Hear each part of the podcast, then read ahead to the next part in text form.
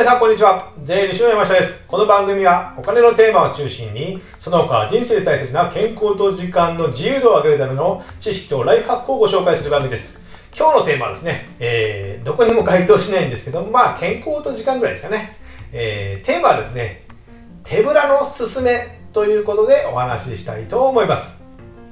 あの皆さん、2020年なんか結構変化があったと思いません？まあコロナはありましたけども、僕的にですね、ちょっと持ち物が増えたなぁと思うんですよ。持ち物。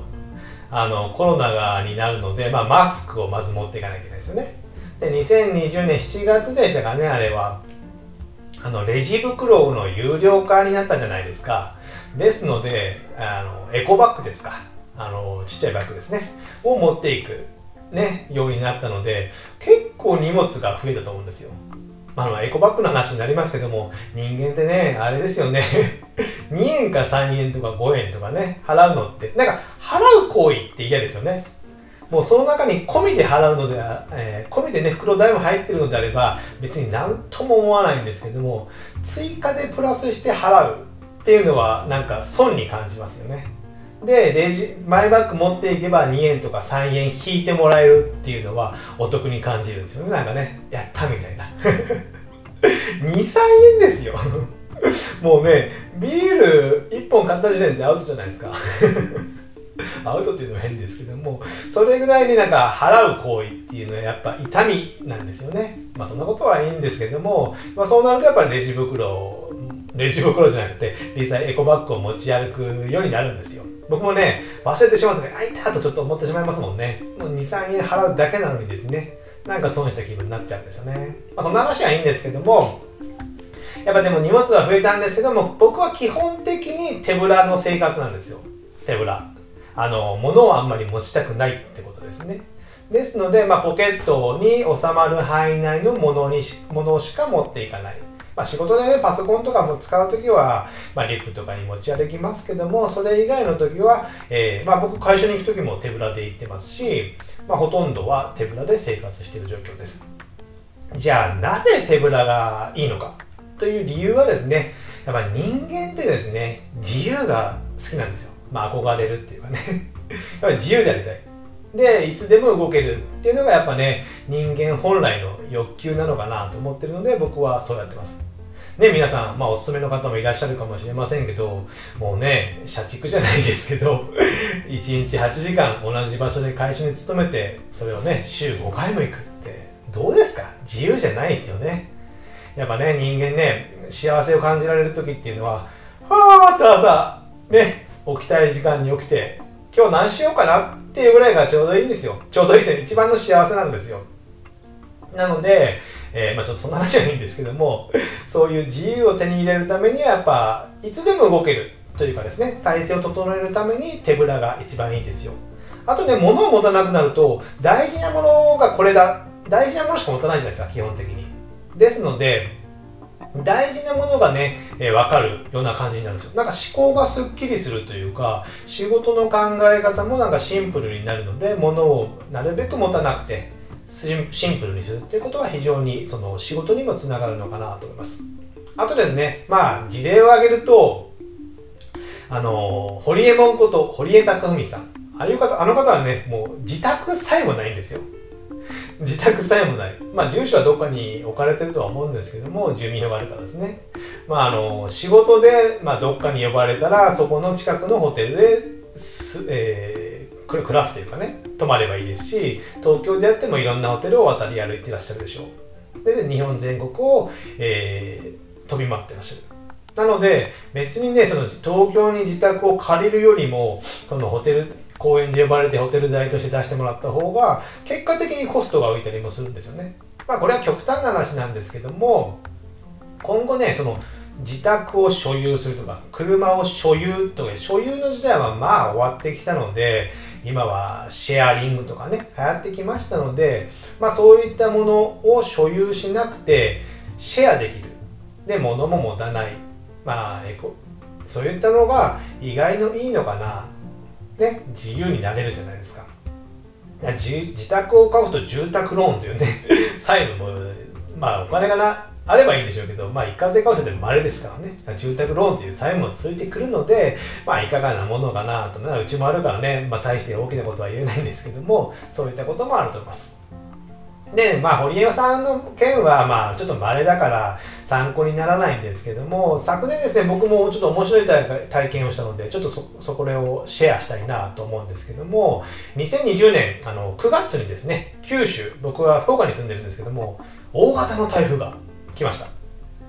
もう超過去一番目最大最大級みたいなね。何十年ぶりのみたいなね。もう出ていかなくて家に閉じ込め閉じこもっとけみたいな感じでですねニュースで騒がれたんですけどもあの時ですね僕ね